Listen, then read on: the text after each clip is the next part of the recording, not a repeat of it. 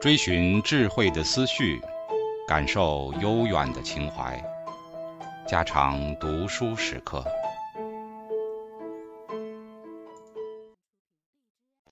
警告：慎入，非专业朗读，听后可能出现且不仅限于挺尸等严重不适，另切勿洗耳，以免污染水源。引发小猫、小狗中毒等严重生化事件。进化人格心理学，人格心理学可能是范围最广而且最具包容性的心理学分支。从心理学史的角度来看，所有重大的人格理论在其核心观点中都有关于人性内容的假设，比如性冲动和攻击性冲动、自我实现、追求优越感以及追逐地位和亲密感。这些关于人性的心理特征的基本假设，正是建构这些重要的人格理论的核心所在。另一方面，人格心理学也集中于关注个体在许多方面所表现出来的差异。当前许多人格心理学家所探讨的问题是这样的：个体在哪方面的差异最为重要？个体差异的起源是什么？个体差异在心理和生理上有何关联？个体在社会交往？精神病理学、幸福感和生命过程等特殊维度上的差异，又会带来什么样的后果？事实上，进化心理学的大多数研究都集中于探讨那些具有种属普遍性的心理机制。我们在前面的章节中所讨论的主题正是如此。相比之下，个体差异在某种程度上受到了忽视，而且个体差异已经对进化心理学家提出了很大的挑战。一般来说，进化生物学家通常倾向于关注那些具有种属普遍性的适应器，而忽略个体之间的差异。尽管他们非常乐意将个体差异作为自然选择的操作对象，个体差异导致了优胜劣汰。个体差异，特别是那些可遗传的个体差异，往往被放在相对次要的位置，因为进化生物学家通常认为，个体差异主要是由非选择力量所产生的。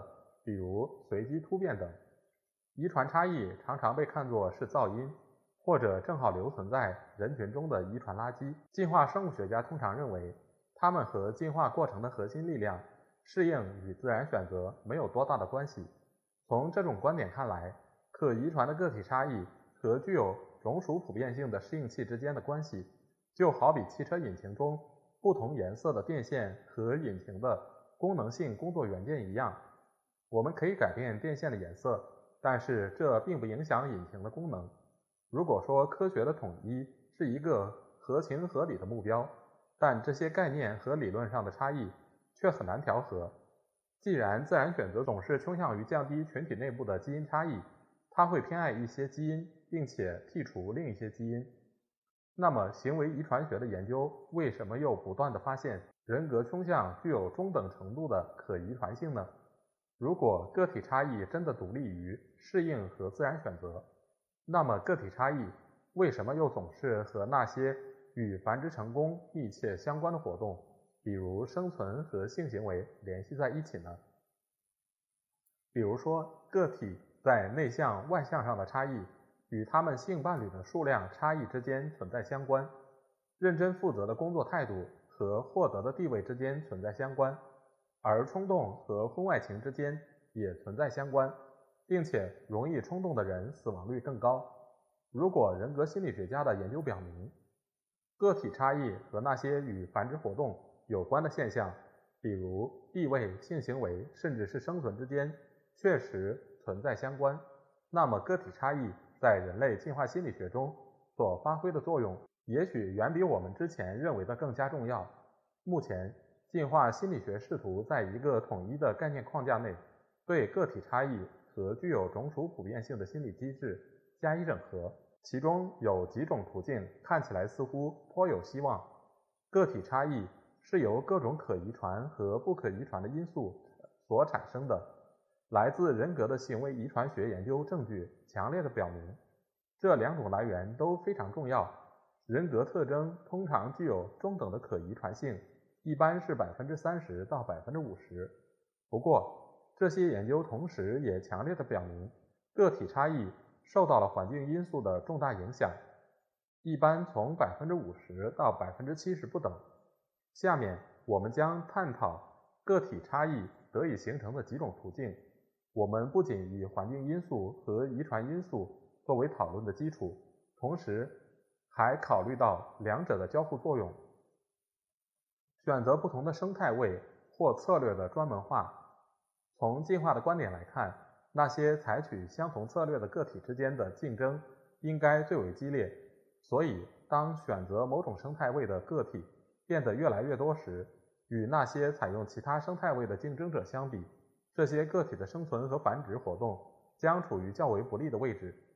自然选择塑造了相应的心理机制，促使一部分个体去寻找那些竞争不太激烈的生态位，因为这些生态位的平均收益可能更高。择偶行为给这种观点提供了非常清晰的例子。如果大多数女性都去追求地位最高或者资源最多的男人，那么有的女性可能会避开这种竞争最为激烈的情况，而去向其他男性表露芳心，从而获得更大的繁殖成功。比如，在一个既有一夫多妻又有一夫一妻的择偶系统中，一个女人可以得到一个一夫一妻制男人的全部资源，这比只能享有一个一夫多妻制男人的一小部分资源要好得多。个体使用某种生态位的能力。取决于他所拥有的资源和人格特征。不妨考虑一下一个人的出生顺序。一般而言，在人类的进化历史中，长子和幼子很有可能面临着截然不同的适应性问题。比如说，科学历史学家认为，长子采用的生态位通常都表现为强烈的认同父母和其他现存的权威人士。与此相反的是，幼子不大认同权威。而且倾向于推翻现有的秩序。根据科学家的观点，出生顺序影响了生态位的专门化过程。幼子通常会发展出一种不同的人格特征，表现得更加叛逆、不大负责任，以及对新鲜体验持有更为开放的态度。出生顺序的差异在科学家中也非常明显。幼子通常是科学革命的强烈倡导者，而长子却常常竭力反对这些革命。不管科学家的观点中的具体细节是否正确，这个例子已经清楚地阐明了策略生态位的专门化过程。虽然个体差异的形成过程拥有某种适应性，但是这些差异并不一定以遗传差异为基础。这是因为像出生顺序这样的非遗传个体差异，也可以成为那些具有种属普遍性的心理机制的输入信息，比如通过和家庭成员的相互作用。从而使某种策略生态位变得专门化。当然，可遗传的个体差异也能够为那些具有种属普遍性的进化心理机制提供输入信息。此外，它们还可能是策略生态位的专门化过程所产生的结果。下面我们就来谈谈这种可能性。遗传特性的适应性评估。假设所有的男性都已经进化了这样的决策规则：当武力可以达到目标时。就采取武力策略，但是当武力不能成功达到目的时，则采取合作策略。毫无疑问，进化形成的决策规则要比这复杂得多。但是，即便在这个简化的决策规则中，那些肌肉发达的人仍然能比其他人，比如瘦子或胖子，更加成功地执行武力策略。这样，个体在体格上的遗传差异就成了决策规则的输入信息。进而，在攻击性和合作性上产生了稳定的个体差异。在这个例子当中，攻击倾向并不是直接遗传得来的，而是反应性遗传得来的。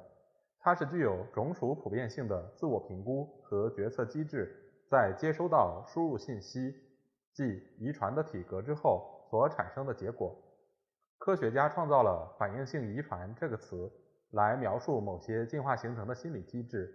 因为这些心理机制能够以遗传特殊性作为输入信息，进而引导有机体选择相应的策略方案。根据这种观点，如果评估机制能够帮助个体挑选出明智的策略，那么自然选择将倾向于让这样的评估机制得以进化。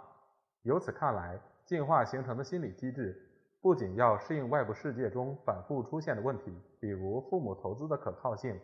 而且还要与自身的评估机制相协调。对遗传特性进行评估，也可以帮个体选择合适的择偶策略。在第十二章中，我们提到过一项研究，该研究在下面两个维度上考察了少年男性的外貌特征，他们的面孔属于支配型还是服从型。其他人认为他们的外表有多大的吸引力。研究者采用照片来判断这些外貌特征。他们把支配型的人定义为告诉别人做什么、受到尊敬、有影响力的人，通常是一个人领导者。研究结果表明，如果一个少年男性的外貌特征越具支配性，外形越有吸引力，那么他和女孩子进行亲密接触和发生性行为的经验也越多。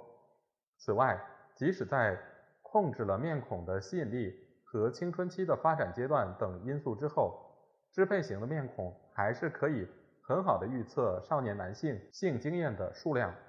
假如说支配性和吸引力等面部特征在部分程度上取决于遗传因素，那么我们就能够推测男性已经进化了一种心理机制，该机制被设计来对自己面孔的支配性和吸引力进行评估。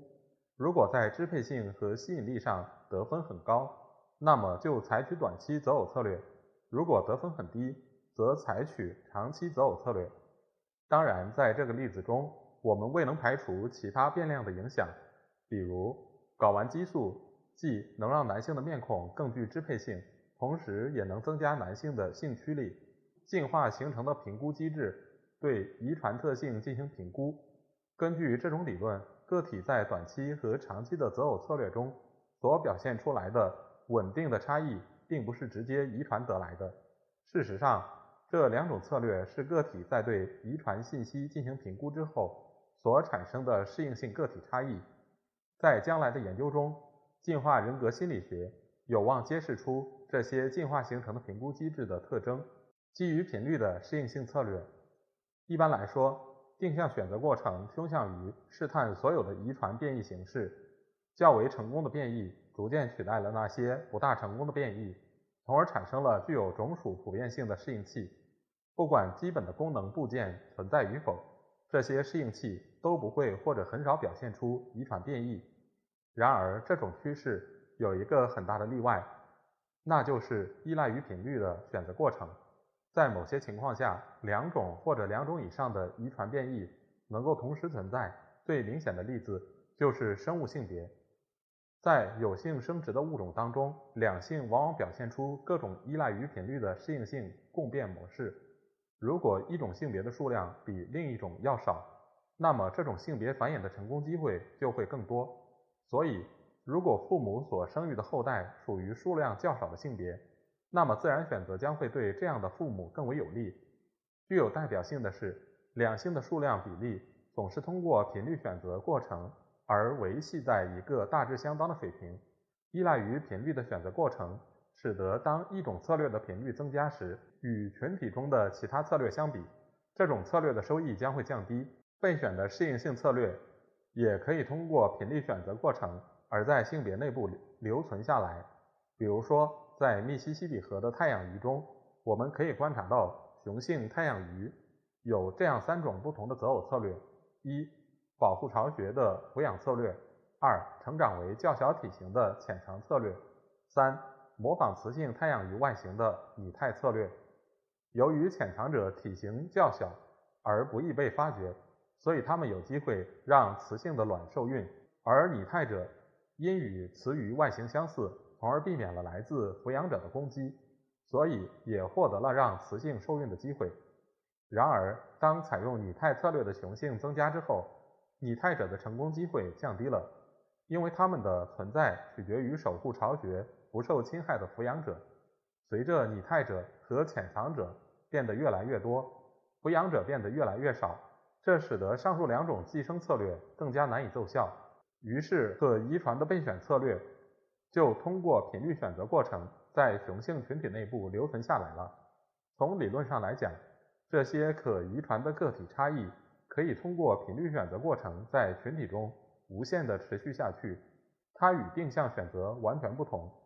定向选择总是倾向于剔除遗传变异。进化心理学家根据频率选择过程提出了精神病态理论。精神病态也称反社会型人格障碍，通常表现为一系列的特质，比较突出的是不负责任和不可靠、自我中心主义、冲动、不能形成长久的关系，表面上很有吸引力，以及缺乏注入爱、害羞、愧疚和同情等社会情绪。精神病态患者在社会交往中常常采取欺骗策略。精神病态在男性中较为常见，男性的比例大概是百分之三到百分之四，女性的比例要低于百分之一。精神病态患者所采取的社会交往策略是以利用其他人的互惠机制为特征的，他们通常先假装合作，然后才进行欺骗。采用欺骗策略的男性通常不能和其他男性在更加传统或主流的地位等级上进行竞争。根据科学家的理论，反社会型的策略能够通过频率选择过程而留存下来。随着欺骗者数量的增多，合作者所付出的平均代价也就增加了。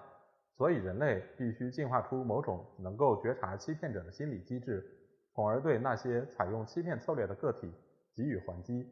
因此，随着反社会型人格障碍患者数量的增多，欺骗策略所获得的收益也就减少了。不过，只要反社会型人格的出现频率不是太大，那他们就可以在主要由合作者所组成的群体中留存下来。有些证据，尽管是间接的，与科学家的精神病态理论相一致。首先，行为遗传学的研究表明，反社会型人格具有中等的可遗传性。其次，有些反社会型的人倾向于追求短期的择偶策略。这可能是反社会基因增加或者得以留存下来的主要途径。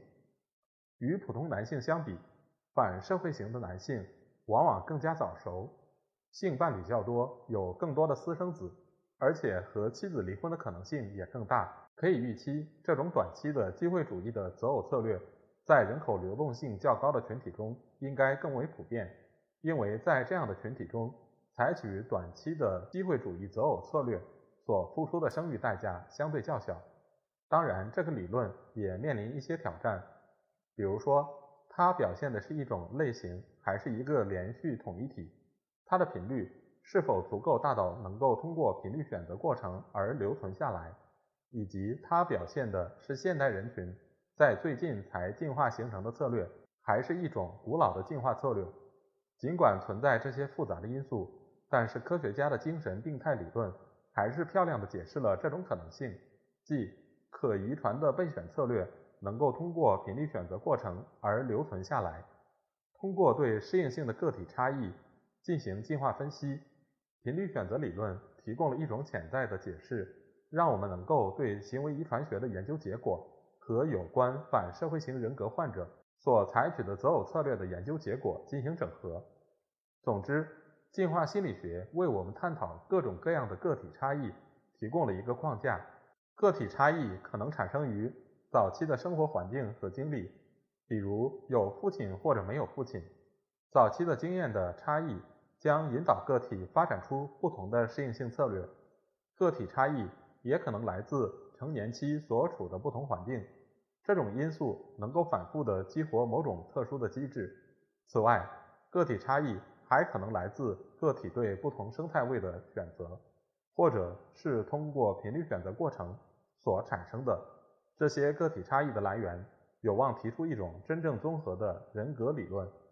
这种理论将不仅包含有关人性的核心假设，而且还包括产生个体差异的主要途径。